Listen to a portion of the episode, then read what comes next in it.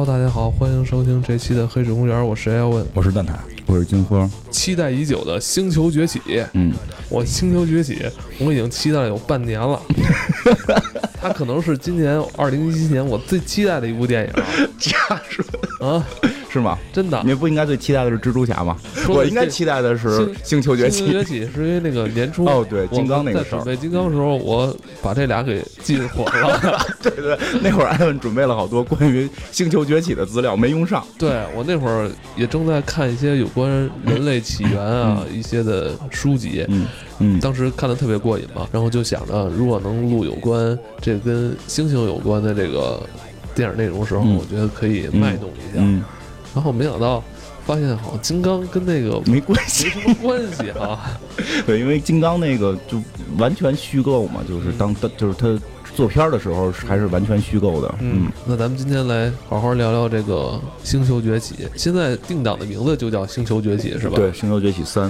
哎呀，说到这个 IP 啊，其实是一个跨度很长的一个系列电影。对，这部电影其实最早。它第一部上映的时候应该是上世纪六十年代，嗯，六八年应该是六八年，应该没记错，应该是六八年。那可能跟金刚，金刚更早，金刚三三几年。我操，真的。我真可怕！你有时候会发现，哎呀，好像上个世纪怎么那么多这种 IP 就都已经出来了哈。对，而且我在想的是，咱们在做这个系列可能会有一种仪式感。嗯，这两个系列电影都诞生超过几十年，快百年的历史。新金刚快百年了。我在想，如果他们再继续拍一百年的话，那咱们这期节目有可能也会跟着他们一起进入历史的史册呀。有可能，突然觉得好好得好好得把它都存好。你看，咱们之前录的很多其他的那些电影，嗯，那也就是都是新的啊，一两年就过去，一两年过去，而且你你不确定这种电影再过几十年就没了，百年还会不会再拍续集？咱今天要聊的这个《星球崛起》啊，这可是一个很厉害的百年老店，对系列了。就是以后大家在看到某百科上面写的这些电影资料底下，会有一些相关资料，就是会转到某音频链接，是吧？哦，维基是吧？有可能维基以后有。会把咱们给收录进去，会吗？能给钱吗？尽量吧，尽量吧，有可能吧。反正好多人可能，你们说维基什么东西？不知道。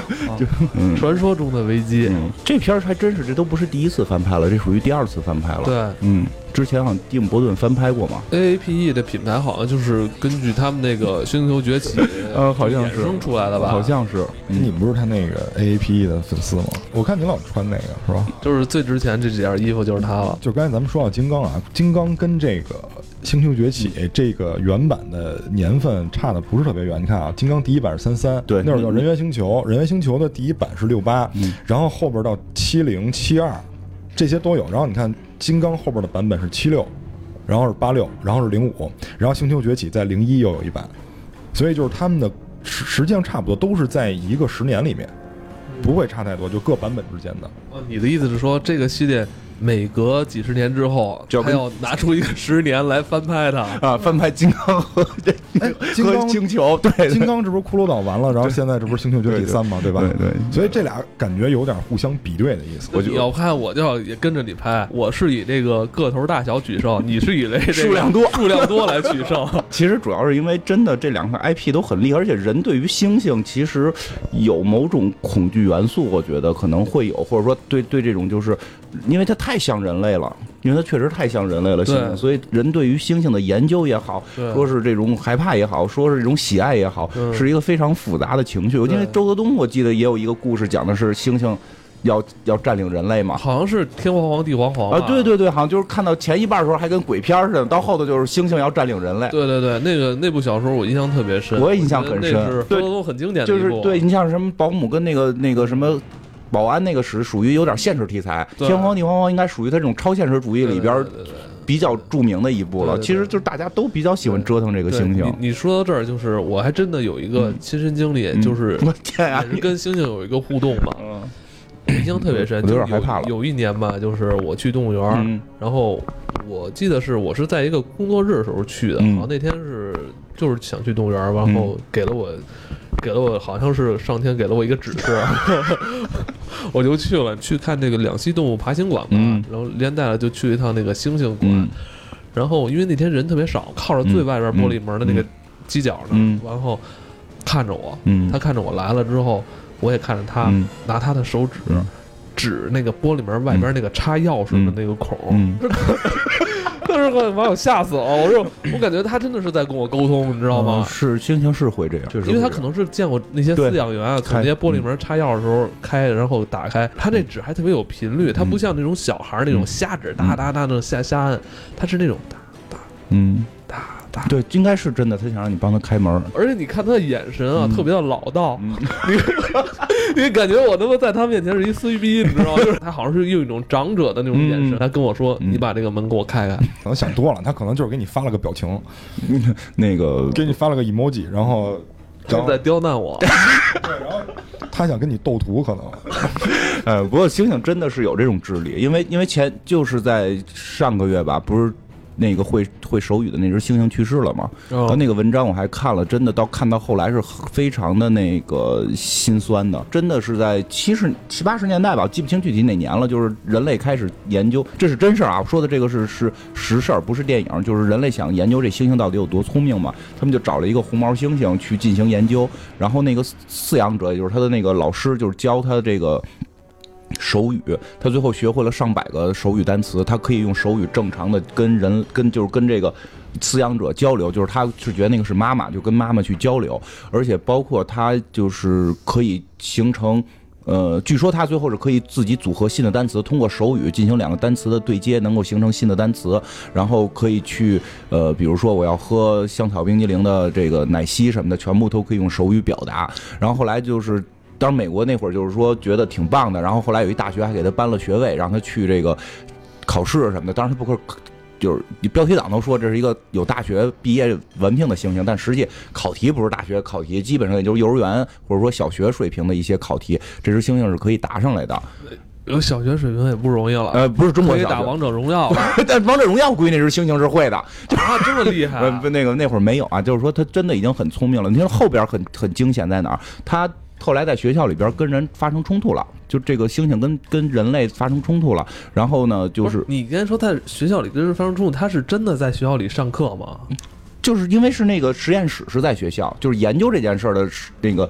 呃，学者是是得在学校上班啊？啊，那他每天也是自己去上课？他应该不上课，就是在学校里瞎逛嘛，就跟学校学校里瞎逛，就跟学校里有只猫似的。因为这个等于这只猩猩一直被当人养，所以不会给它圈起来。哦，等于让它已经融入到这个学校的这个社会里。哎，对对对对对，但它并不是真学生，因为它是那个研究对象。说白了还是个被研究对象，是那个学者一直在研究它，但是学者呢又没给它圈起来，他就可能在学校里瞎溜达，是跟人发生肢体冲突了。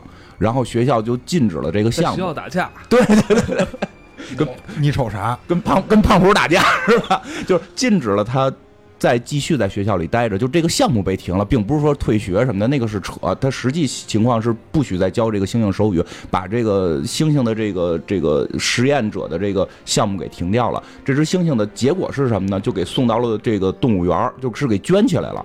就圈起来放在笼子里，然后开始是开始是单独饲养它，而且禁止这个饲养者去看它，就看它是受限了，不许你天天去。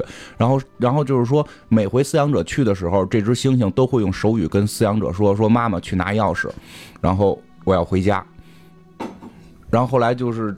就就就是这个饲养者就把这件事儿就跟有关部门说了，就说我们这猩猩就孤独症了，然后这个说那边给他搁在那个动物园里养吧，给他搁到猴山里养，就是全是猩猩。然后那妈妈再去看他，这猩猩手语说说我不要在这里，这里是红毛狗。就是周围都是红毛狗，他认为那些不是他的同类了。他就是，然后那个说，在最后他快死的时候，最后一次见他妈，就是特别忧伤。好像好像说的是，我要我要我要喝饮料，就是因为他从小是按人养的，他爱喝那种什么奶昔啊什么的，我要喝奶昔，就是能让我再喝一次什么这种特别感人。最后死了，他的新生的后半段就是非常惨，非常惨。最后就是暴饮暴食，然后就人都动不了了，胖的，就是因为他的那个心情抑郁嘛。就就其实星星是真的是他给你就是说所以说你那个故事他给你指是真的他知道那个地方是可以开门的他是指让让你给他开门星星的智商是很厉害的。所以当时我都有点慌了我在想我要不要去找饲养员就是反反映一下这个问题。所以他给你发的不是表情，是一段话。对对，手语嘛。然后包括这个星，就是新派的《星球崛起》里边大量的运用了手语这个梗，就是那些猩猩交流全是用手语交流。但是老版里并没有用这个这个梗，因为老版的时候那个事儿还没发生呢，就是人类还不知道猩猩可以有会手语。你看啊，呃，书上是这么写的啊，你就写点。对。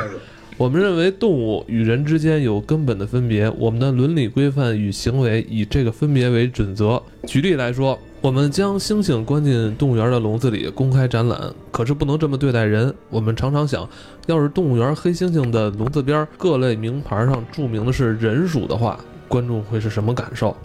然而，要不是公众在动物园里油然而生对猩猩的同情，保护野生猩猩的募款活动，也许不会得到热烈的。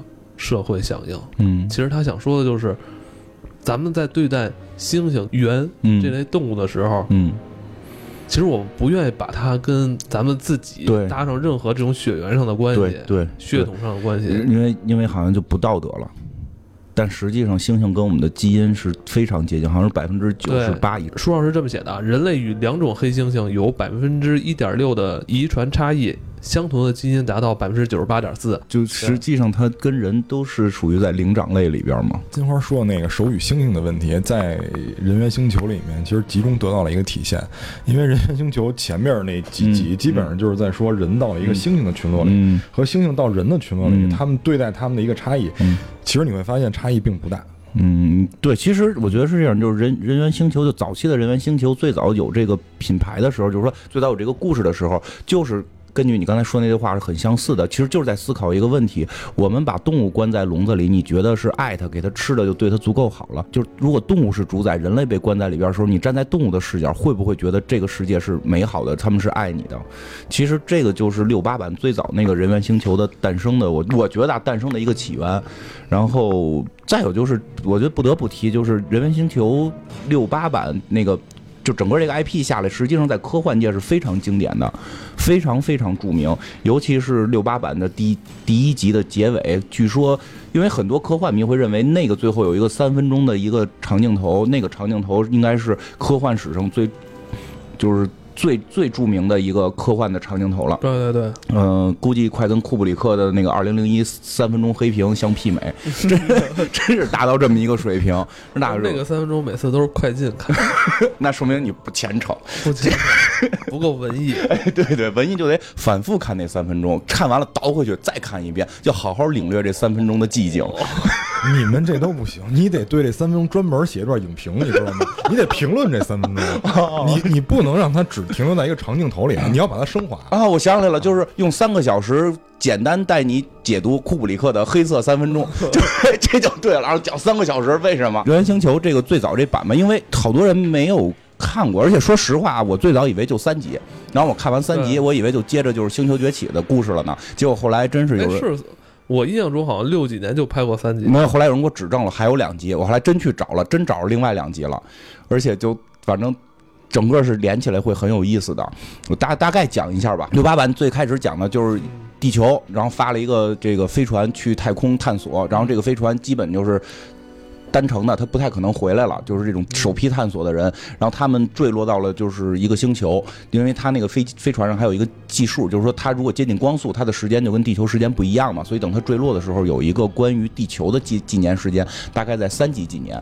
他是这样，他是这个一九几几年飞上去的。啊？对，我记得没错的，他那飞飞船显示一九四几年上去的，然后在空中的时候给先给了一个镜头，在太空里是一九四几年，然后他们这个时候开启了休眠舱，他们实际上在这里面进行休眠的，然后让这个飞船自己在宇宙中行进，然后等落下来的时候，因为他们这个定的时间比较长，对，所以他们醒过来的时候，在地球历上应该是三九几，对，三三三几几年，四十世纪了应该是，对，三几几年，所以他们走的时候是。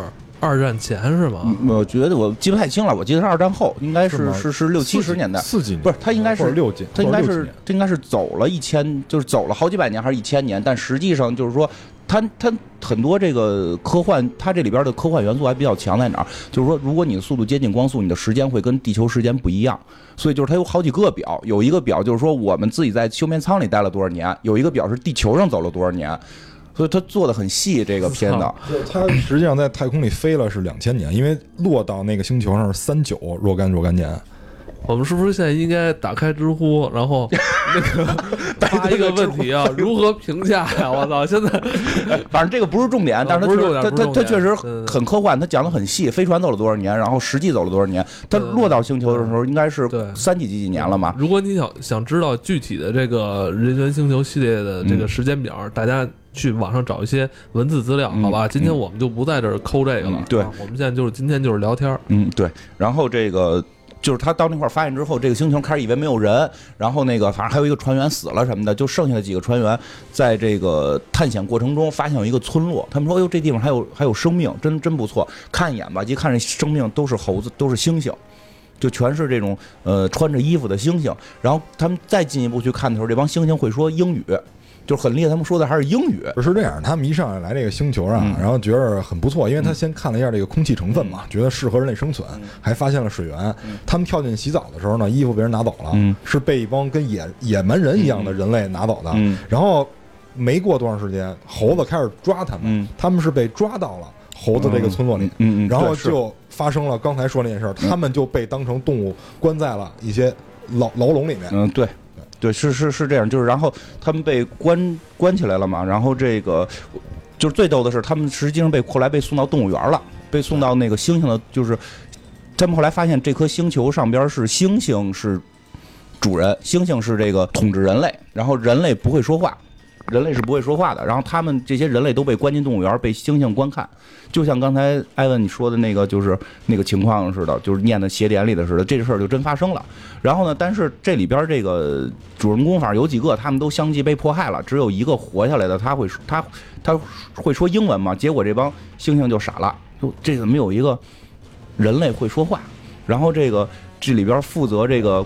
看管他们的这个母猩猩还是一个科学家，是专门研究人类的科学家。对对对，想起来了。他就说说，哎，我这个研究了一辈子人类了，我一直很好奇人类为什么不会说话。今天终于发现一个会说话的人类了。对 对，这怎么办？给他配种吧，就是给他找了一女的，让他们一块睡觉。然后，但好像给他配的是他这个。这个星球上原生的，哎，对，这个星球原生不会说话的一个女的，对，然后这个人类就反抗嘛，疯了，你给我找一个女演员什么？还是睡了？女那个女演员非常漂亮，我觉得，还是睡睡非常漂亮，叫诺瓦。叫叫诺瓦那个女，就她给她给起的名叫诺瓦，因为五集太长了，我们快快点讲一下它核心的地方。就讲完五集咱也一百年啊！对对对对，所以我争取五分钟讲完，就五分钟带你讲完五集五集《万星球》。反正他就逃跑了，甭管怎么样，他就逃跑了。逃逃跑之后，他得到了这个这个动物园这两只猩猩的帮助，就是这公猩猩跟母猩猩这俩猩猩是是这个研究人类的科学家，他们特别爱爱这个人类。然后呢？但是也，他也说曾经活体解剖过这些动物，活体解剖过人类。然后，但是他是比较喜欢这会说话人类，给他们放跑了。然后这中间还跟大猩猩发生了冲突，因为大猩猩是更更更魁梧嘛，他们有这种战士倾向，他们是这个比较比较暴躁，就想弄人，就想杀人。然后红毛猩猩是这种智者，智者，智者就是领袖，也不叫领袖，我觉得就就是智者，给他们讲道理。军师，对，军师、科学家、博士都是这种。然后后来他们最后就是在逃跑的过程当中，然后发现了一个这个。这个考古地点，那考古地点是不许人进的。对对对，好像是他们这个星球的一个圣地。对对对，就是禁地，叫禁地嘛，不许进。然后他们那颗星球上的星星的这个这个文明程度到什么呀？就是拿步枪、骑马，就是这个程度，没有车，没有电子设备。然后结果他们进了这个圣地之后，就这人类进入圣地之后，他们在考古发现里边有会说话的那个人类小娃娃。然后就突然玩具娃娃是吧？对，玩具娃娃。然后从此就是这个证明了，就是在这个星球上的远古科技是比现在猩猩科技高的，而且远古状态可能是人类统治的。因为要不然的话，谁会做一个会说话的人类娃娃嘛？对吧？就是大概这么个意思。然后这些猩猩们也都崩溃了。然后最后几经周折，他们就是就是逃跑了。就是最后这个第一集结尾就是呃。人这两个这个主角带着他那个不会说话的原生女朋友就骑着马逃跑了，然后这个猩猩们就回家了。然后这两个人就说：“我们要去圣地，去这个你们那个禁地，看到底这个星球变成什么样。”这是一个最后一句话的结尾嘛？然后呢，那个长镜头是什么呢？就是一片沙滩，然后这个这骑着马，主人公带着这个原生女原生女朋友骑着马走走走，突然到一个地儿就震撼了这个。镜头没有拍的这个男主角看见什么，但是就发现男主角震惊了，然后下马之后跪在地上就就大喊，就是你们你们还是这么做了。然后镜头再一切是一个自由女神像，对，就这个自由女神像已经是将沉默吧？对，沉默已经歪歪倒了一个自由女神像，它代表的是这颗星球就是地球，它经历了三千年是回到了地球，而地球已经被人类玩灭亡了，然后星星的智力崛起了。就这个是第一集嘛？我觉得第一集的这个内容就。内容量相对，因为它是设定嘛，就是设定嘛，而且很牛逼。这个这集，这个就很厉害。这集，然后其实我不知道为什么这一期就这一集，就是好像在整个科幻电影史上又经常被人忽略哈。我觉得很大原因是很多人不觉得这个太科幻，因为比起这个星球大战，可能会觉得都在宇宙里边，人类打那个比较热闹。因为这个里边牵扯到了就是代入感的问题，尤其是第二集，我听有人说我，看完第二集之后很崩溃，就是。但实际上，一会儿我们可以说怎么看。而且特别牛逼的是有两点啊，就是骑马这个事儿是贯穿于这个 对对对《人猿星球》这个系列，包括《星球崛起》也骑马。后来好多人都说，你们 考虑过马的感受吗？不是人骑马，就是他妈猩猩骑马。我在想，他妈哪天马他妈是不是也得崛起啊？马他妈崛起就骑人跟猩猩，让人跟猩猩弄一轿子抬着马。对。然后，然后 在考古说哇哦，原来那个我们也是能奔跑。呃，然后那个第二集相对简单，讲的是这个，就是第一集那个主角不是飞来了嘛，然后地球马上又发了一个飞船，是追踪这个飞船的，就是看他们有什么问题来帮助他们。结果到了之后呢？他们也发现那个女的了，就是那个女的已经带上第一集那个人的狗牌了，就是那个军牌。然后等于是说，这女的跟那个男的就分离了，分开了。然后实际上是那个男的进入圣地之后，发现有火呀什么的，但他后来发现火不烫，是一种幻象。他也一定要探探究圣地到底是什么，他就让这女的拿着枪，骑着马自己往回走。那个那个第一集的主人公就跳到那个那个那个悬崖里边去探探寻真相了。这个是第二集上来开始演的，但是那个星星那边还是在追杀他们。那星星那边就是还其乐融融的过日子呢，没有不管他们，没想太多，他们没想太多，就是就相当于是动物园跑了俩动物，动物园跑俩动物有什么对吧？然后呢，这个第二集来这主角呢也进这村子了，也看见这个母猩猩跟这公猩猩，就那个研究人类那俩货了，然后又帮助他逃跑，但是这个时候黑猩猩就已经警觉了，黑猩猩就是我这怎么怎么又他妈出了一会说话的人。就一定给他们都弄死，就追追杀他们，然后呢，结果他们就跑进圣地。我这个中间还有很多复杂的情节，但是我觉得可以略去。他最后这个主人公带着这女的跑进圣地了，我觉得那个是第二集特震撼的点在这儿。推就是他最后圣地之后是开始先架的是地铁，然后这第二集去这人就明白了，我操，我回的是地球，地球被原原子战原子大战给毁灭了，然后星星崛起了，明白了。然后再往里走的时候，看到了一扇大门。跟教堂似的，他推开这扇门了，看里边有个人，有一个穿着袍子的人跪在一颗原子弹面前，正在祈祷，一个巨大的原子弹。然后这个主人公再去跟这个人说话的时候，这人发现这人不用动嘴，用用脑电波跟你交流，然后还问呢，就是说你刚才不是说话了吗？为什么你现在用脑电波跟我交流？说语言对我们已经没有用了，语言是一种形式，我们只有在拜神的时候才。用语言，用声音，那个原子弹是我们的神，就是他们已经信奉原子教了。但是他们还在那个地下生活呢吗？对对，还在地下生活。这是辐射，对吧？就是我想说大神。我想说，辐射里 好像就有这个梗。对，有这个梗，他们拜原子弹。然后这个他们其实不光是会用意念交流，他们还会心控。呃，对，会心控，可以牧师心控，可以控制控制你，就是他们控制这个主人公去杀那女的。反正之之最后把这主人公也给关进监狱之后，发现第一集的主人公也在监狱里。然后这个猩猩不是那个去探险的啊，就就是也是进这圣地探险嘛，结果是被他们抓住了。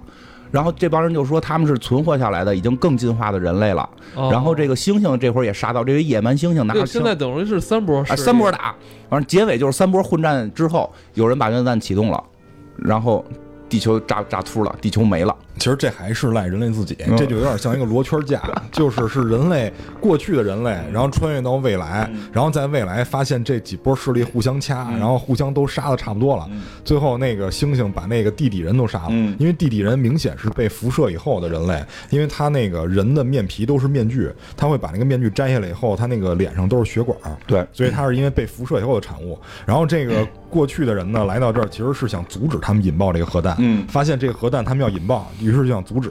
结果猴子把他们所有人都杀了。结果这个男一第一集的这个男主人公在临死之前最后几秒钟把那个原子弹开关给按下了。所以其实是过去的人到了未来，然后把自己毁了，然后星球就毁灭了。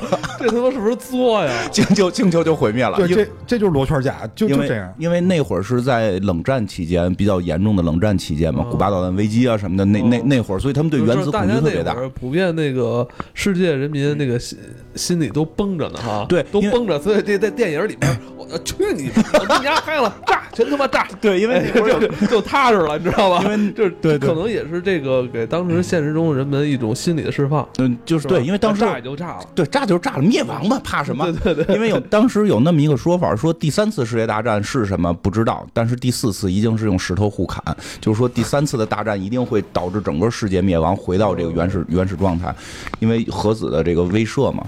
然后这个其实第三集是我觉得里边最最逗的一集，第三集就是讲，我觉得第二集挺讨厌的，就是第二集差点就把这个系列给终结了。对对，哎，听说原始的设定第二集不是第一集的那个。编剧就是那个原作者写的，他是最早根据小说改编嘛。第一集是根据小说改编，然后那个作者还写了第二集，想让他们拍，然后嗯。片方一看什么呀，就不是我们来一个吧，最后就没带作者玩，他们就自己重编的故事。然后第三集就比较厉害，第三集也就跟作者应该关系好像就不太大了。第三集是讲七十年代，那个七七十年代拍的嘛。七十年代美国军方突然发现有一颗飞船坠落了美国的一个湖里，然后他们就派军队去，咔开车去，去了之后发现从里边出来三个穿宇宇航服的人，一摘头盔是仨猩猩。然后会说话，然后会说话，人类都惊了啊！我们研究了一辈子猩猩，然后他们为什么不会说话？我们很惊讶。不是这个台词 怎么又说一遍？这个就特别的讽刺。第一集就完全就是把第一集猴子看人会说话这种情感，然后引用到了人看猴。哎，对，咱们这用词不对啊！咱们要在那个猩猩猩猩，咱们就全都被揍了，你知道吗？人家自称是猿，对，不能用猴子。猩猩跟猴子都是低等生物，我们是猿，A A P E，对我们是猿，不一样。然后这个，然后还啊，然后还有一个。这个研究猩猩的科学家两俩口子出现，然后研究这些猩猩，就真就跟第一集的剧情一样，只不过是反过来。因为那个 就是三里面落在地球上那个研究员，就是一帮他们逃跑。对对对对。哎，说这还有一特逗，就第一结尾第一集结尾的时候，那个那个主人公特帅，一男的逃跑，然后跟这母猩猩说：“你挺可爱的，我亲我亲你一下，咱们算吻别。”然后那母猩猩说：“其实你吻别我倒无所谓，但是我觉得你丫太丑了。”就就。它世界观构架特别细，特别细，对，而且它是完全站在了一个呃圆的这个视觉来看人，因为我们看圆，你你敢亲吗？对你接受不了。他看咱们人也觉得咱寒碜。明白吗？就是特别逗。呃，第三集这个这帮猩猩都到了地球之后，但是不一样的，就跟第一集不一样的在哪儿？就是人类的文明相对更进化嘛，所以这些猩猩在人类的社会融入的比较好。比如那个母猩猩也学会喝酒、买名牌、买包都学会了，还带着一堆女的开会，要女权解放，然后成了上这个 T 上这个什么电视节目，上电视秀。太近了。上电视秀成了这个成了网红，都都都成功了。当然那会儿没网啊，就是电视明星。但是这时候美国军方一直认为这俩猩猩有问题，绝不是这么简单。就他们是他妈苏联特务，对对，苏联弄的吧？然后这个最后就给他们打针，打那个土针剂，说了实话了。实话一说是什么呀？就是未来。一千年人类会灭亡，然后猩猩会统治人类，然后再后来你们来了俩人，你们来俩人跟我们打，最后把原子弹引爆了，然后整个星球毁灭了。我们在临毁灭之前坐着飞船逃跑的，就是坐着你们开来的那个飞船修好了，我们坐着那个飞船逃跑了，我们看到了地球就全部炸没，所以美国军方就傻了，就那这俩猩猩不能留啊，对吧？这俩猩猩就是未来的祸种嘛，所以一定要给他们俩杀了。然后就是开始追杀这俩猩猩，然后这个时候母猩猩发现自己怀孕了，跟谁怀的呀？跟他来一块来那猩猩怀的呀，不是跟人怀的。然后 她她怀孕了之后，他们就逃到一个那个，就是这个，呃，不是先到了一个马戏团，先到一个马戏团，这马戏团是那个人类研究猩猩的那两个专家的这个。这个好朋友那块儿，就是里边很多对话特别逗。那猩猩说我们是研究人类的专家，然后那人类说我们研究猩猩的专家。然后他们这时候马戏团里有个猩猩也怀孕了，也刚生了孩子，他们就狸猫换太子上演了赵氏孤儿，把这俩猩猩给换了。所以最后逃跑的这俩会说话的猩猩带着一个就普通地球猩猩的孩子跑了，然后那个这个高智商猩猩的孩子就留在了这个马戏团，然后这些最后逃跑这俩猩猩，你是说这个高智商猩猩的的后代啊？被留在马戏团。哎对，这里边就是导演重新玩了一个梗，他是因为这两个猩猩逃跑嘛，等于带了一个小猩猩，完了因为有人类要追杀他们，有那些就是看他们不顺眼的，为了保护人类打人，保护人类幌子人要追杀他们，然后最后也成功了，把他们都枪杀了。对，然后这个时候观众的希望觉得没有了，然后画面一闪，回到了马戏团，有一个小猩猩。这两个猩猩唯一的区别就是那个高智商猩猩的孩子带了一个链子。他带的就是那个链子，留在了马戏团里。嗯，就是马戏团团长知道这事儿，其他人都不知道这事儿。嗯，这就是第三集结尾，然后第四集开始啊。我这么看的话，我好像跟你们看的不太一样啊。嗯，还是还是说我看的顺序不一样？就是我记得好像是在第一集的时候，那个。我记得他好像是去到那个遗迹那块儿，还看到那一些东西吧？啊，对，就是那个，就是看到一些人类以前的玩具啊什么的这些。哦，你们你先来第四集吧。可能我我可能我看的不对。嗯，是吗？就是第四集是什么呀？就第四集讲的就是这只被留下的小猩猩的故事。但是他上来就说了一个说了一件事儿，说后来这个地球被病毒所控制了，然后是这种病毒不杀人，只杀猫跟狗，然后猫跟狗灭绝了，然后还立俩雕像，一个猫一个狗，写着公元多少钱就被。这个这个这个驯服了，然后到多少年多少年灭绝的，然后人类特别喜欢猫跟狗，爱的不行了。但猫跟狗都灭绝了怎么办？我们没有宠物了，我们必须得有毛茸茸的小动物在身边呀，对吧？猩猩吧，就我操！然后人类开始养猩猩玩。然后你想，你养狗的时候，你会不会让它叼拖鞋、拿报纸？对对。猩猩也干这个吧？结果猩猩不光会干这个，还他妈会做饭。还会看孩子，我操！还后来他妈，哎，这这个这个不错，这个可以拿他们当奴隶吧？结果就人类就开始。奴役猩猩，然后就是把这些猩猩逮来之后，就教他们怎么扫地、怎么做饭，然后那个就拿他们当奴隶使，然后没事就抽他们，然后这个世界就变成了这么一个世界了。不是跟对待猫狗也差不多？对，但是猫狗，但是你看猫，你你它它不会替你干活，狗呢又干不了太复杂的活，所 所以你哎，它这里边梗用特别好，就是当当狗不能干更复杂活的时候，你不觉得它是奴隶，你觉得它是宠物。哦，当猩猩可以干更复杂的活的时候，它就变成了奴隶。那猩猩更能干，反而你又越不尊重它了。对，就是它就变成奴隶了。你看，就那狗本来它干不了什么，但你一天到晚还拿它当亲人。啊，对对对对对对，你 人给你叼个拖鞋，你就美不行了。结果 这猩猩还得做饭。这就是你你人对它的角色，你心里的定位不一样。就是这其实跟搞对象有点像。就比如说这俩人，真的真的，就是说这俩人你不认识，或者大街上的一个路人。你对这个异性没有任何要求，但是一旦他成为你女朋友，你他成为你男朋友以后，你就会对他有很多要求，对吗？你就有道理。人他妈就是这么贱，对，就是贱。你说你其实你老老实实养猩猩玩没事儿，他非教他们，一看能拿拖鞋就开始教做饭，就结果这些猩猩就就在一个集中营里边似的，就开始学做饭。然后这个 在学做饭，就专门有，因为他们怕火，专门有一堂课就是拿火喷他们，让他们不跑。跑就电你，就很残忍的。然后最后完了事之后是拍卖，就这些哪些猩猩训练好了，拍卖教他们怎么使自来水。那当时这个地球的这个年代是什么时候啊？嗯，是未来了吗？呃，未来了，就算是未来了。然后就二几几年，具体年代记不清了，但肯定不是说七十年代那会儿了。然后第第三集留下那只小猩猩，嗯，跟那个马戏团团长就来到了这个城市。然后这个时候呢，就是。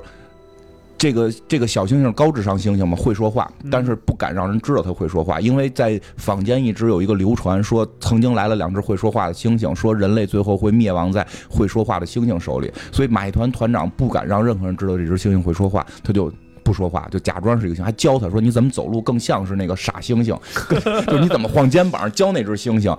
然后呢，但是这只猩猩在城市里目睹了人类如何奴役它的同伴，结果就说了一句 no。结果被发现了，发现之后，这马戏团团长一直护着，就说：“我说的，这这是我喊的，因为我特别爱猩猩，我是一个爱猩猩人士。”然后，对，然后说：“你看他不会说话，他就是一个普通猩猩。”然后他们就逃跑，最后这个团长被抓住了。然后他跟那个临临抓之前，跟那只就是猩猩说：“说你不要再说话了，然后你假装成一个笨猩猩，然后混到里边，你至少能活。”然后这个这个猩猩就混到里边，结果由于他在集中营里边表现特别优异，然后就进入军方，进入州长的这个这个。给州长做饭，然后洗衣服了。然后州长就看见他之后就说：“哎，看着挺聪明的，我得按我们家里边的一个传统来给猩猩这种奴隶命名，让他们自个儿定名字，就翻翻那个词典，然后这猩猩就随便翻了个一指，就是凯撒，又成凯撒了。对，所以其实《星球崛起》那个凯撒就是从这个凯撒名字来的嘛。然后这个猩猩就后来就发现人类一直这这这里还有一梗也特逗，就是哎这这么聪明，给家配种吧，然后。给它关起来，给一母猩猩，就特别不错。然后这个，但这个猩猩就看到了。你说你羡慕人家？对对对对对。我我特别希望有外星人，就只就只要不淹我，就让让研究我的这个生育能力，我是很很高兴的。不是，但是让你哎，但如果让你的光天化日，那让你去交配也行吗？这就，不是人，对，是猩猩。我 万一人那边那个那个猩猩科学家使坏，让你去跟猩猩配种，我操！哎，就瑞克跟莫蒂的第二集吧，就是就是小狗统治人类，然后他那个把前主人弄来之后当自己的宠物养，就是给配种，然后弄睡好几个女朋友。他那主人是平时是个 loser 嘛，就是没有女朋友，然后后来人让他反抗，不反抗，我有女朋友。然后接着说这个，然后后来这个凯撒就带着这些被奴役的猩猩就。就是这个崛起了，然后在这过程中被黑人救，因为这个，因为那个年代还有种族歧视的问题，所以它里边有挺明显的种族的问题，因为他被一个黑人给救了，然后在最后他抓住了这个呃州长，就是这个要杀要杀死他，或者说要奴役猩猩那个州长，抓住他的时候要杀死他的时候，这个黑人突然出现了，黑人就跟他说说你不能杀死人类，你要的是自由跟平等，你怎么能杀人类呢？然后猩猩说我们是奴隶，就那凯撒说我们是奴隶，我这是这是被我们我们奴役的这种火焰的愤怒要释放，然后这意思，然后那黑人说了一个特牛逼的话，意思就是说，我作为奴隶的后代，因为黑人以前也是奴隶，我作为奴隶的后代，就告诉你放弃这些仇恨。然后凯撒突然被教化了，然后就就放弃仇恨，就就是那一集就算结束了，就是凯撒带着猩猩崛起了。嗯，然后第五集其实相对有点弱，第五集是因为我觉得整个看这个过程，你会觉得。人跟猩猩这个代入很难代入，因为主角老是猩猩。但为什么我看的那集的情节你都没有提到啊？哪个呀？就是我记得有一集是科学家带着一只猩猩去外太空嘛，然后那个是蒂姆·波顿版。那个你刚才说那个剧情啊，是二零零一版，那个是蒂姆·波顿拍的，然后是那个马克·沃尔伯格主演。嗯，是那个一上来就是他训练猩猩，然后训练他就是有各种操作，先让他在模拟舱里边模拟开一个宇宙飞船。然后那个猩猩就刚开始的时候操作不是特别好，后来这个马克沃尔伯格还调教他说你应该怎么样怎么样怎么样。后来他在前面发现了磁暴，就是在他们那个空间站前面发现了磁暴，然后他说这个东西我要去看一下。然后他的指挥官说你不许去，让猩猩去。所以他就让猩猩去了，然后他因为跟那个猩猩关系特别好，他俩有感情，关系特别好。后来猩猩的飞船脱离控制了，他就去那个磁暴区里面去救那个猩猩，然后他俩都经过磁暴区，结果进行了穿越。后来落在地球上，发现不是那么回事儿。嗯，因为零一版是就是在就是定义上啊，零一零一版是六八年版的重制版，它不是续剧情，对，它是重制版。它不是在它后边故事后边续的，之前那个故事那四那四集已经拍完了，你会发现那四集就是一个循环，就一个罗圈架。还有第五集，对，然后这零一版这第五集就是，呃，不是零一版那个是重启，就是还有第五集啊，就是在重启之前那个，所以你先等他把第五集讲完了以后，然后再说这个。第五集其实。就是因为其实《星球崛起》这老版你看到哪儿结束，我觉得都 OK，因为每集都有一个你觉得还不错的结束。但第五集是有一点什么呀？就是他想把故事给你做成大团圆结局了。因为实际上到第四版的时候已经形成循环了，就是凯撒崛起了，然后他带领猩猩毁灭人类，然后你再往前倒就可以倒到那个第一集人类坠落这个星球了。其实已经循环了，但是第五集的时候他们希望结局更美好，就。拍了一个这个系列里，我觉得相对，嗯，但是当然对人的感受会更好的是什么？就是说，呃。这个凯撒真的成为王者了，然后呢，他这个跟那个黑人两个人形成了一个人类和猩猩相对平衡的一个一个世界。然后这个时候地底的那些人类也引发核战了，然后那个地底人类也都烂了，这这地底这些人也都出现了。然后这个猿猿人里边这个黑猩猩族崛起，呃大猩猩族崛起，跟凯撒凯撒只是黑猩猩，跟黑猩猩之间有矛盾。然后这个凯撒一直在质疑一件事，就是未来到底会走向什么样子。然后最后他们就杀到这个。这个原来的废墟里找到了他父母当初被审判，然后说被这个调查时候的视频，然后发现就讲，就说未来猩猩会统治人类，然后最后人类又来到地球，就有过去的人又来到地球，到猩猩那儿把整个地球毁灭，然后凯撒就认为人类奴役。就是猩猩奴役人类会导致整个地球灭亡，他要走另一条路，就是人类跟猩猩平等。所以在最后的结尾的时候，是凯撒把那些地底人打败了，然后把黑猩猩打败了，然后由黑人兄弟和这个黑猩猩兄弟这个二黑组合成立了一个新的这么一个制度，然后就最后的。画面是一个红毛猩猩，是学者嘛，在讲课，然后底下是人类的小孩和猩猩的小孩和平共处，等于他把未来给改变了。其实第五集最后是一个给了一个相对比较 happy 的结果。他就是第五集在前面也埋了伏笔，他就是说在只是人跟猩猩和平共处只是一个阶段。它只是在某一个阶段里和平共处，而不是未来一直是那样。嗯，未来可能会变，但至少就是在第五集结尾的时候，它会让人觉得舒服一些。因为因为第，觉得它是不是在影射那个当时的那些种族主义啊？嗯？对，很明显，这是肯定的。而且那个刚才金花说那个冷战，这里面是有很强影射的。因为地底人跟那个猩猩这两个族之间，其实是刚开始是井水不犯河水的。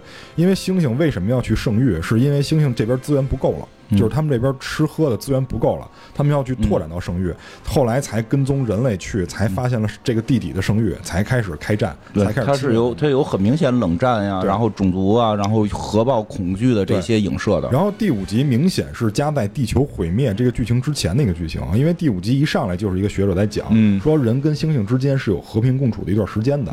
然后有一个凯撒雕像嘛，说就是这位首领让我们跟人类和平共处。因为在猩猩群体里也有内乱，就是上午。的人，因为他们这里边一直贯穿一个理念，就是 ape 不能杀 ape，就是猿不能杀猿自己。对，然后实际还是杀了。对，然后这个这个凯撒作为族长，作为这个猿这个族的族长，然后他手下也有不服他的，因为那个人尚武，而且那个人看不起人类，因为那部分人类啊，就是和平共处那部分人类是都是会讲话的人类啊，不是那些没有开化的人类，都是会讲话的。所以这部，所以这个这个尚武的这个。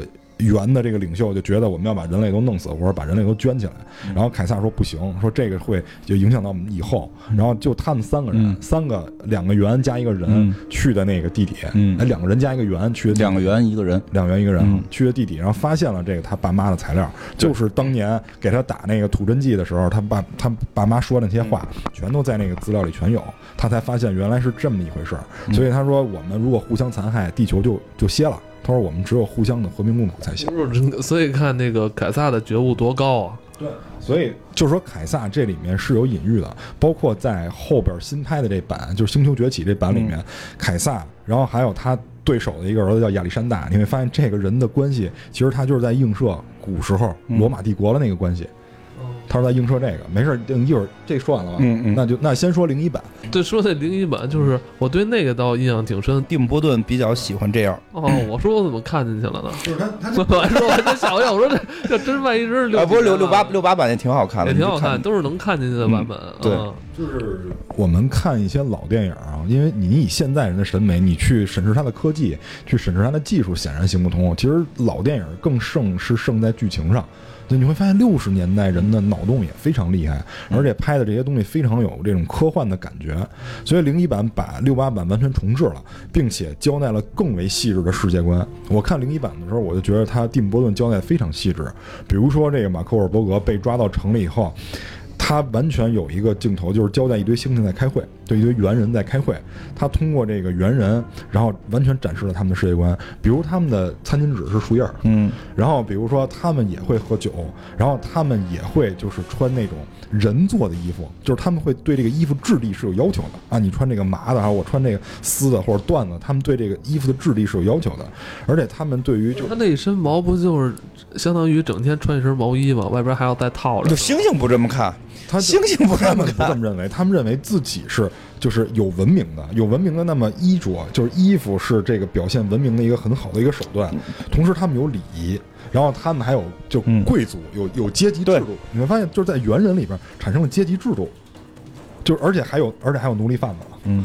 而且还有奴隶贩子，就是有有那些本身就有血统，然后高高在上的这些人，然后也有那些在底层生活的人，然后也有像吉亚马特影帝饰演的这种奴隶贩子，就是在这游走在法治边缘，完了在这里面去挣钱的这些人。零一版最后交代的，其实他把这四版给浓缩了一下，他交代了一个在在这个年代发生的一个循环故事，就是猿人他们信奉一个老祖宗。这个老祖宗他们认为就是有点就有点像佛祖那种感觉似的，就是开化了我们猿人，然后让我们成为这个高智能的这个生物。后来呢，就是在这里面就等于这个梗一开始就埋下了。然后马克沃尔伯格降落到这个星球以后呢，等于被抓了。被抓了以后呢，跟六八版剧情差不多，有人帮助他们逃跑，但帮助他们的这个人呢，不是科学家，是议员的女儿，是议员的女儿。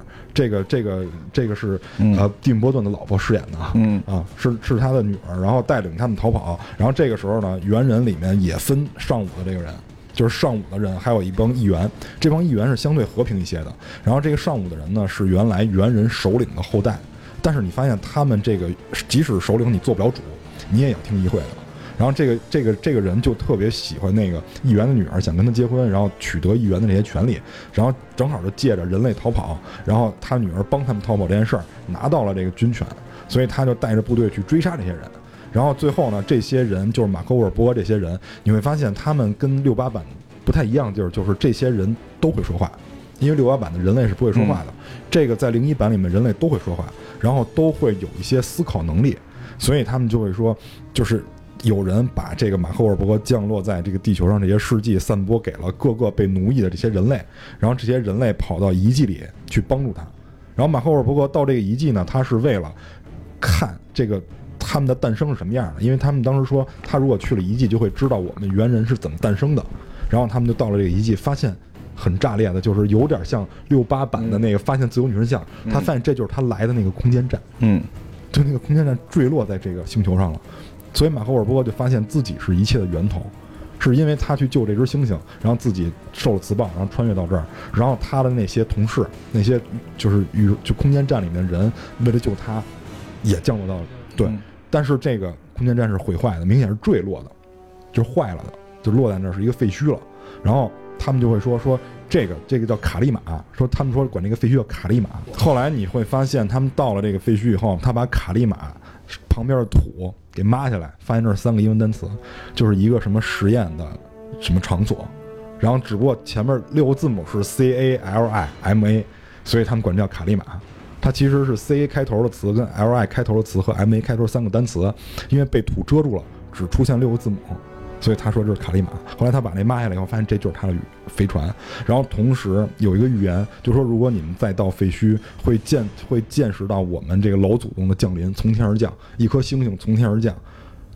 然后这个时候，人跟人类就是猿人跟人类就开战了。开战了以后，马克沃尔伯格利用这个呃空间站推进器啊，消灭了一波。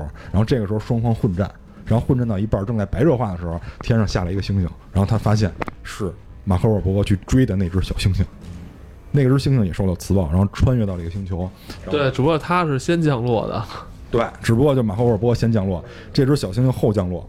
然后后来呢，就是他们把这个种族的问题解决以后，因为这个猿人的首领，这个猿人的首领被马克沃尔伯格关在了这个他们的废墟里面，有一面大墙把他关在里面，他出不来了嘛，等于他已经肯定死了。然后剩余的猩猩就决定什么意思？把谁把把马克给关了？就是马克把那蒂姆·罗斯给关在里边了，因为蒂姆·罗斯演的是那个猿人首领嘛。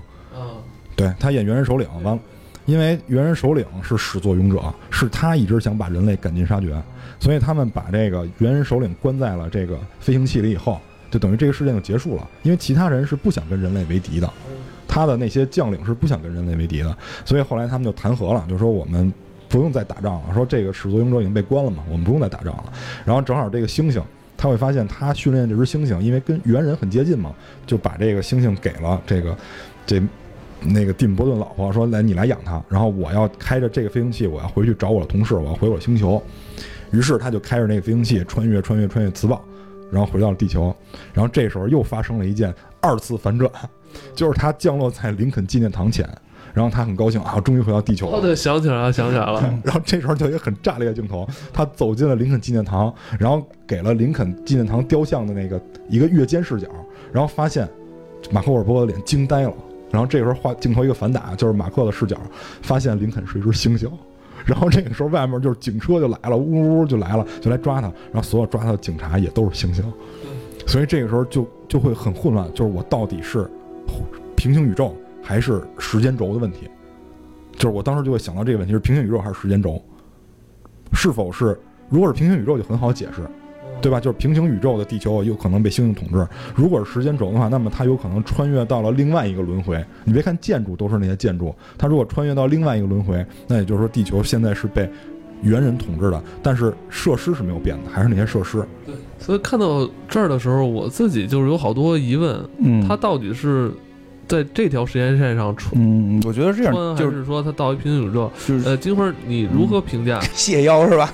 不是是这样，就是蒂姆·波顿的片子，其实蒂姆·波顿本身拍过很多，他奇幻的思维会更多。我认为那个片儿到最后的结尾的那些反转，并不是要去给你讲一个科学的东西，嗯，他到最后结尾其实就是一种戏谑的，就是他的。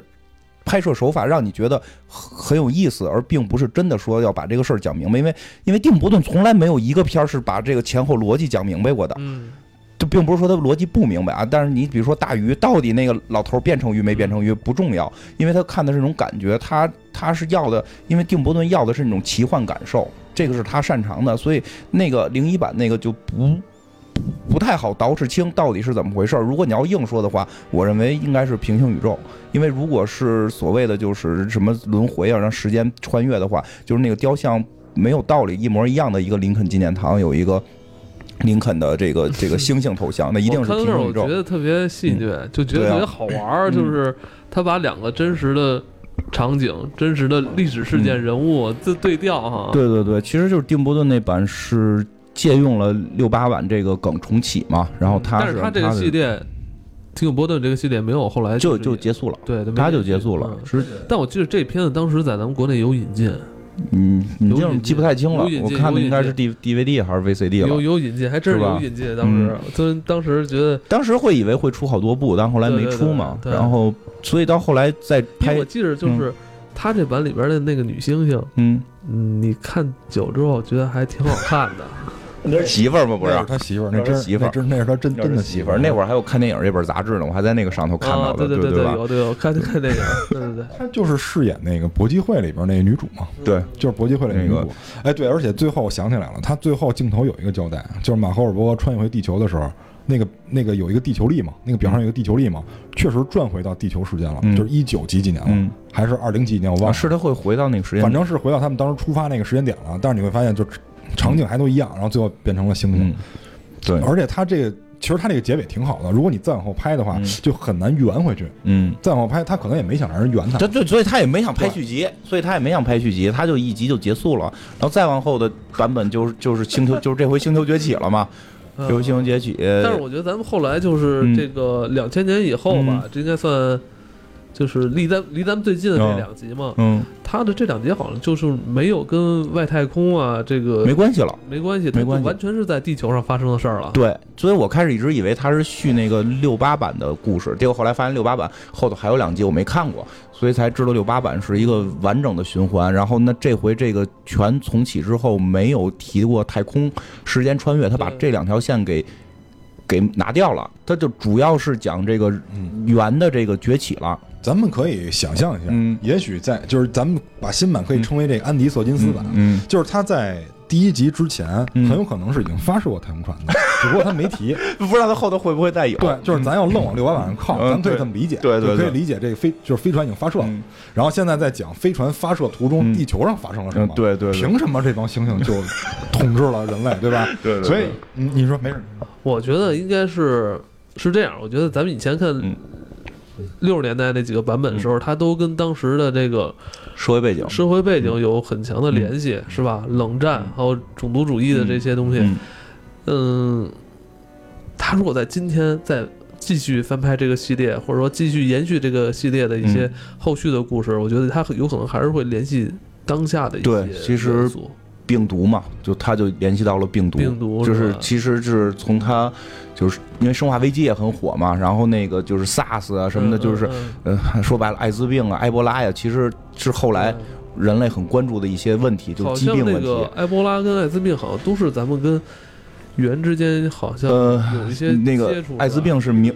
艾滋病明确是从猩猩身上来的，所以我一直觉得新拍这版里边明确的影射了，就是这个病可能是跟艾滋病有关系，因为艾滋病明确是最早是在哪种猩猩我忘了，是在猩猩身上发现的，而且猩猩对这个是免疫的，只有人类会对这个事儿不免疫，但是是基本通过性方式传播，所以到底发生了什么，就是大家都匪夷所思嘛。所以新版这他用了病毒的这个概念，我觉得新版还有一个问题，就是现在他在说智能的问题，嗯，因为现在科学家都在研究人工智能，都在研究 AI，然后他现在有一个活体的 AI，嗯，就对吧？现在有一个活体的 AI，让让你看到你会是什么反应。因为它那个剧情其实是一个很正向剧情，因为它研制这个药啊，一开始是为了治疗老年痴呆症的。对。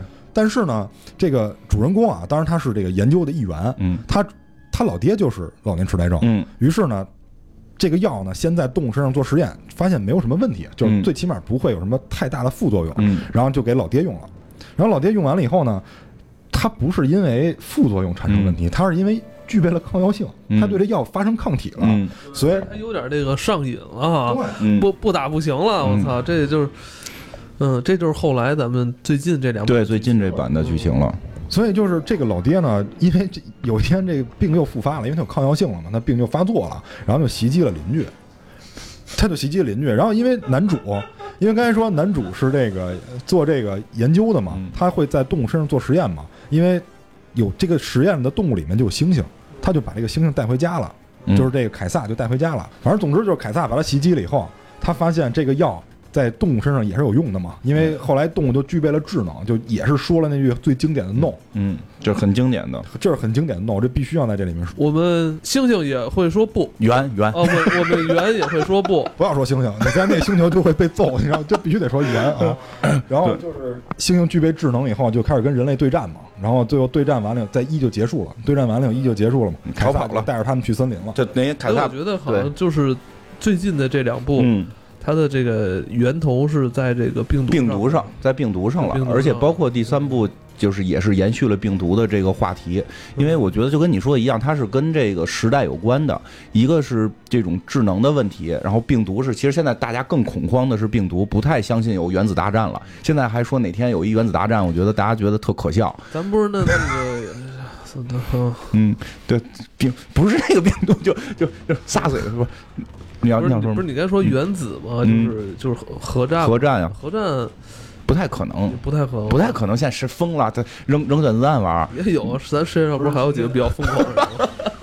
今天不，这不是今天刚发新闻吗？朝鲜地震是因为那什么？这这这不要信，不要信，不不不传谣，不信谣。但是说说是因为大家都为了经济，其实这个事儿会发生变化。因为以前是为占地盘，我可以把你毁灭。现在大家是为了经济，谁把谁毁灭了，你的经济，因因为现在经济全球化了。对，不太可能用这种毁灭性的方式了。现在现在不还说什么区域链吗？啊，对呀，不知道什么东西。就反正就是你你你形成一个循环，你毁坏哪个环，你都会受到问题。但是这个时候，大家就开始要追求追寻什么高新科技，不是追求长生不老。对对对，长生不老也是对长生不老，还有新科技，用新科技的方式让自己延续寿命。这个是我们现在最核心的，对吧？因为我们除了成功学，就是养生学比较火，就是大家都会关注这些。所以这个星星，这个星星星球崛起里边根源的问题，其实就是在用高科技想法延续人类寿命，是以这个事儿导致了后边的所有问题。然后这个片子里，而且就是它的冲突表现的更多的，我觉得是代表的是什么呀？就是猩猩等于是一直被压迫的阶层，当他们有了智力之后。有了这个能力之后，而原始压迫他们的这个阶层在开始退化，就是人类开始越来越弱。因为从最原始的你会发现，其实可能古人的时候，这个什么智人德安尼特人的时候，他也能拿棒子出去打。咱现在肯定手拼干不过猩猩，咱得咱得咱咱得用武器，咱们得用武器。但实际上指的是人类本身的机能在退化。因为咱们人类啊，早在十万年前智人崛起的时候，人类才一跃而居于食物链顶端。这么说吧，其实咱们人类啊。进入这个食物链顶端，其实时间并不长。对啊，十万年前，那在整个地球的历史，对啊，那就是都太短一个一个瞬间了。但是书上说，就是人类虽然这个爬上顶端的时间非常短，但是他在顶端之后所做的种种行为是。特别可怕的，对啊，他做这些行为啊，就这种什么现代化、城市化进程，其他的物种来不及时间适应。所以这个故事就是告诉你，猩猩跟上了，甚至猩猩跟上你的脚步了。对，一旦这个猩猩跟上你的脚步，而且你身体还没猩猩强壮，对，你要一 v 一的话，这个还打不过他。对啊，所以我觉得他更多的表现的是是是这个东西，就是下边的这些下层的这种阶级，他。获得了更强能力之后，跟上层那种对撞，所以是所以是一环保片是吗？呃，我觉得我说实话，我内心深处觉得它多少是跟人与自然的关系是一个探讨。其实我想说什么，就是人跟动物最本质的区别啊，就是一个是只会利用工具，嗯，但是人的。就是人的人性，它能够制造工具，嗯，这是人跟动物本质的区别。但是人在制造工具的过程中，就会这个工具其实是会替代进化的。嗯，就比如说像动物那种，它们牙更锋利或者肌肉更健硕，这个是属于物种进化，嗯，它是属于基于自身的或者基因方面的这种进化。但是人的这种创造创造的工具，是一种机械化进化，它是它是属于替代进化，它属于替代自身进化。比如我们脑算不过来的时候，就会有计算器，就，会有计算机。对，那么这个就是在我这行业里啊，叫破坏性创新。嗯。破坏性创新就意味着它会代替过去的一些功能，嗯，比如说我们的胶片相机跟数码相机的对比，数码相机对于胶片相机来说就是破坏性创新。那比如说我们用餐刀和餐叉，其实替代就是我们牙的进化，嗯，所以就会导致人在个人进化中会受到迟滞，因为我们有工具了。对，我们对你说到这儿，你该说什么？有关吃的是吧？这你鞋点里也说了，我鞋点是包罗万象啊！我这也有，正好说到吃了，你看啊，真是这么说的。黑猩猩要咀嚼生肉，每天得花上五个小时；人类啊，吃的熟食，每天花一小时就够了。吃生肉跟吃熟肉这块儿啊，咱们人类就每天能省出四个小时时间了。对啊，让 能学习学习能学习进步，那可不一定啊！你现在口香糖干嘛用的？对吗？就是你现在是这样，就当然口香糖开玩笑，那个是它是属于为了让你放松嘛，面部肌肉放松。哎，这个口香糖也写了，不是不是不是。没说完呢啊！为什么说人类这个吃的时间短了，而且人类吃的食物种类更多了？它减少了所需的进食时间，还能缩小牙齿，减少肠的长度。嗯，有学者认为啊，烹饪技术的发明与人类肠道缩短、大脑开始发育有直接关系。不论是较长的肠道。或者较大的大脑都必须消耗大量的能量，因此很难兼而有之。而既然有了烹调，人就能缩短肠道跟降低能量的消耗，可以说是在不经意之间啊，烹调让年德特人和与智人走上了让大脑更大的道路。哎，那有一问题啊，那咱们现在那个猫粮、狗粮也都是经过烹饪的，猫狗可能也快进化了，对啊，都都有可能会。对，难怪现在说狗都狗跟猫都成精了，是吧？会干这会干那。对，你看以前那个猫狗，他们吃生肉，然后现在就是每天人就给它伺候好了，是吧？吃的也好了，它这个每天有更多时间去思考了。猫猫就是在思考。你家猫现在每天就是闲的没事就每我一进屋就就迎接我嘛，它上台跟你握手嘛，对，说它已经有这种思维了。对呀，就 你省省下吃饭。就是思考了，对对对，因为猫猫都在琢磨呢，就哎，你们这些铲屎官，但是什么时候给我带？但是啊，书上又说了，就是说什么呀？说这个人类，就刚才咱们说这些，就是从烹饪这块开始会使用火之后就有烹饪了，然后他吃的东西更多了，消化时间更短了，然后。他的这个大脑越来越发达，越越来越大了，这有一什么问题啊？人类反而是越来越不容易分娩了，是啊，是容易造成难产，是这样。现在难产率很高，脑脑袋太大了，所以会导致这个物种的数量在降低，人的这营养更丰富了。这胎儿在这个你肚子里的时间，其实。反而不需要那么长时间了，但是在人类的这很多身体机能还没有适应过来呢。书上说的啊，你为了适应说人类大脑就是这么大，你的这个盆骨还没有就是有的有所适应。然后我我他妈也不是女的，说这话还挺别扭。人类也没跟上自己的也没跟上，也没跟上，也他妈太快，所以就有这他妈就是剖腹产这个东西。我觉得就是蛋塔啊说的那个是特对的，就是嗯。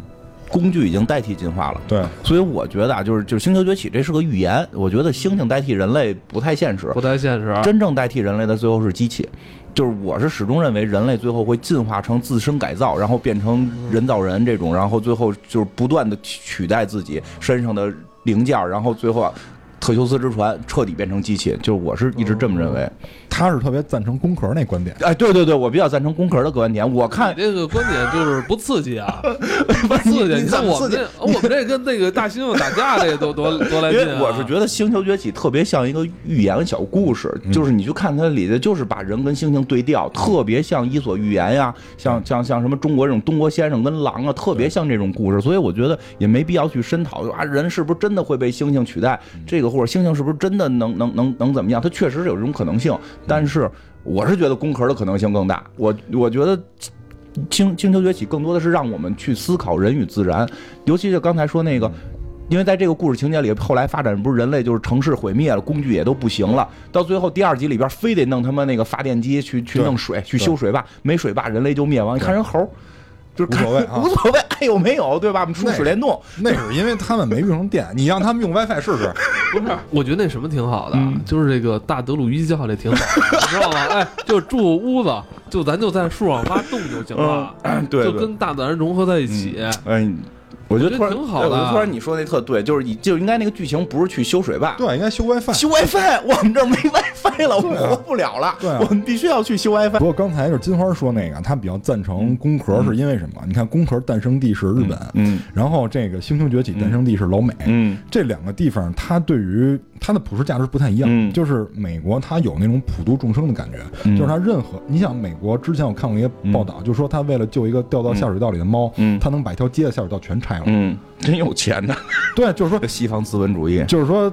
他思考的就是万物之间那种均衡，对对对，他思考的是这个，所以呢，而且再加上美国有很强的这种就是居安思危的意识，他有非常强的这种东西，所以你看美国的灾难片特别多，嗯，他也是为了提醒人们不要我们走到那一步，你再去想，对，这个这个是真的，对，是真的，就是我们去预防一些事儿的发生，我们去跟自然搞好平衡，对，你不要说为了反思这个事儿，你不要为了这个去怎么做，但是日本你会发现这是另外一条路，嗯，为什么？因为日本是岛国，嗯，它一直是在一个岛上。这个岛上的生存环境是非常差的。嗯，第一，它风浪，对吧？就是海啸这种风浪。第二呢，本身岛上的就是作物能能种的这个农作物有限，因为它的土地环境，然后包括它受到这个河的威胁，它受到过河的威胁。嗯，所以日本经常找到是一种替代方法。嗯，它不会去说，因为他没到那个境界，他不像美国那种很很富饶，他没有到那个境界，他没法去。普世所有东西，他只能先去找替代的方法，包括秀吉为什么之前侵略韩国啊？他就是为了去找替代我居住的土地，他才去到韩国。所以在日本会诞生出像宫壳这种替代性的这种一支也好，还是一体也好，他会去这么做。然后美国会去让你有一种居安思危的这种提前的这种意识，所以这就是他俩诞生的不同。对，嗯，你。我突然觉得你好像“居安思危”这个词 频频出现。嗯，他老居安思危。我觉得，我觉得你以后就叫“蛋居安思危塔”。来，我大概说，我大概说一下那什么，那个就是，呃，其实这这篇儿就是新版跟老版还是有些差别嘛。就新版的，我觉得还有一个含义挺有挺有意思的，就是我们看到了，我们一直怎么定义人，就是我们是人，长毛的是猩猩。但是当着猩猩有智慧的时候，发现猩猩开始具有人性，而更有意思的是，这个人性是具有正面。跟反面的，包括第二集里边有一个猩猩具有反面的仇恨的人性，就他会仇恨了，因为以前你感觉他好像没有那么强的人人性的时候，就是他会重新，有什么说一直说他是寓言故事，他会重新去审视这个人类到底是什么，因为你在人类这个躯壳下去审视人类的时候，你的心理作用，你你始终会觉得这个是我的同类，我会去美化他，我会去去去怎么样他。但是，当你把这个人性放到猩猩里的时候，你就会发现，你会看得更真切。我觉得这个是整个《原人星球》，不管从老版到新版，都是一个特别好的点，就把一个猩猩具有人性，然后你再去看人性是什么的时候，会很有意思。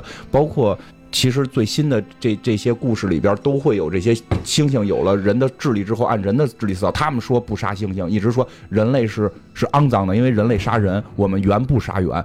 六八版里猿也杀猿，然后新版里猿也杀猿，就是，对，这就是人嘛。当你进化了，你就变成人，并不是人类坏，而是你有了智能，你就变，你就好像变得更复杂。这个真是。不过我觉得其实还有一点。在说我，我一直认为，我一直觉得人类更坏。是，但因为他因为那些动物没有智慧呢。当动物有了智慧，有了私有制，也会变坏。我觉得是是，我觉得他是在思考这个问题。然后其实再有一个，我觉得，哎，就说白了都是理想是。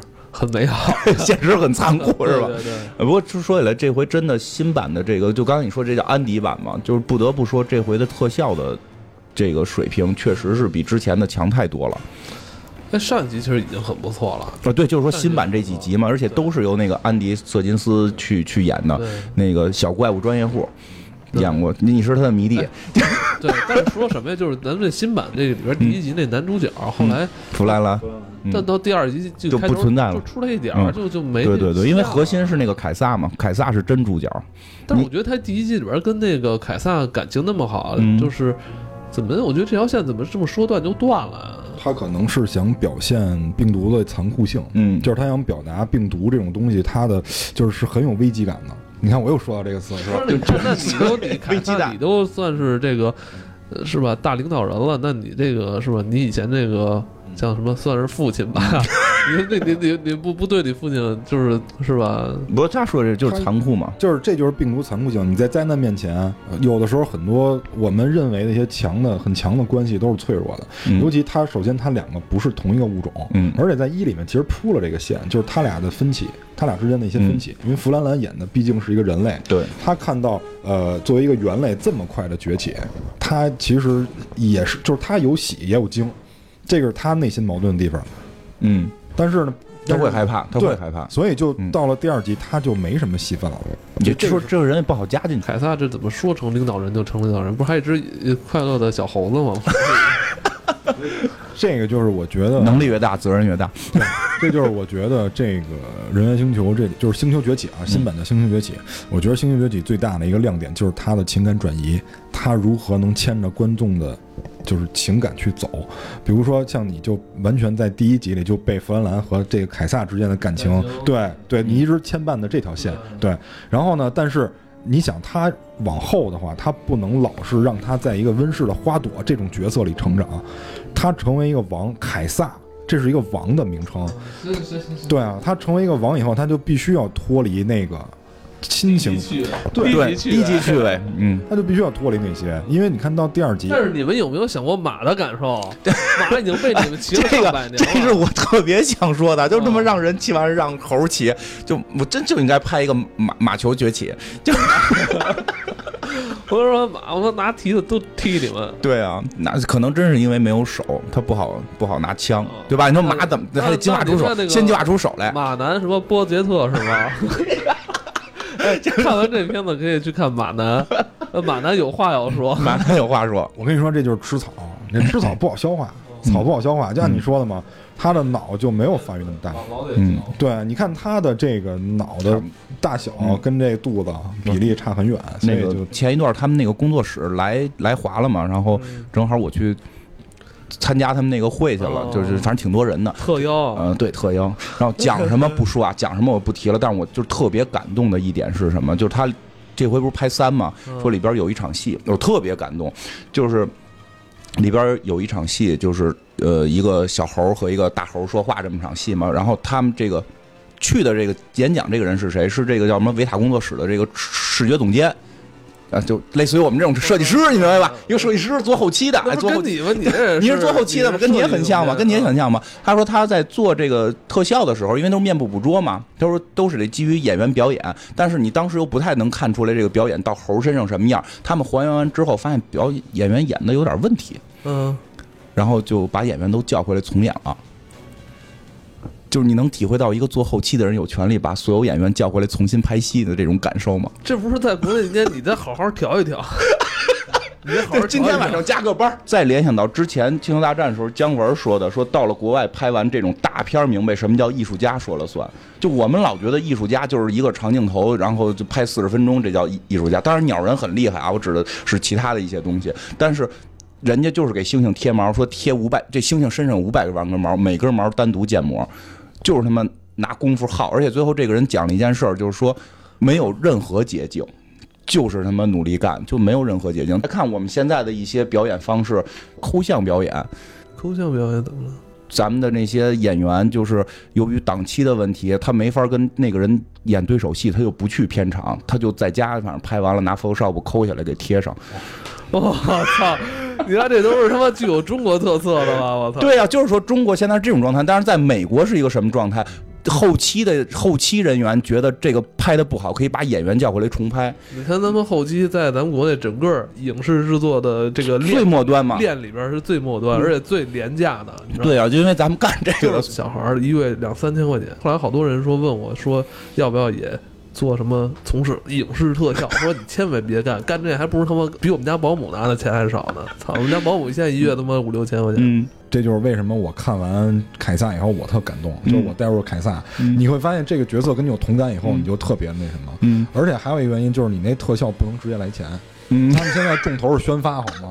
人家现在重头是宣发，你多贴你多贴多少根毛，你能多卖两张票啊？你对吧？对吧？你在国内没法量化，你没有这个 KPI。嗯，对你你抠图反正就能卖钱，我不管你什么。而且你听说现在还有那个，你说听说现在还有那叫硅胶表演法，嗯，就是就是实在演员来不了了，就是那个拿硅胶作为他脸给贴上去。听完那个之后，我最感动的是是这块，就是你真觉得老美对电影的态度是不一样的，而且。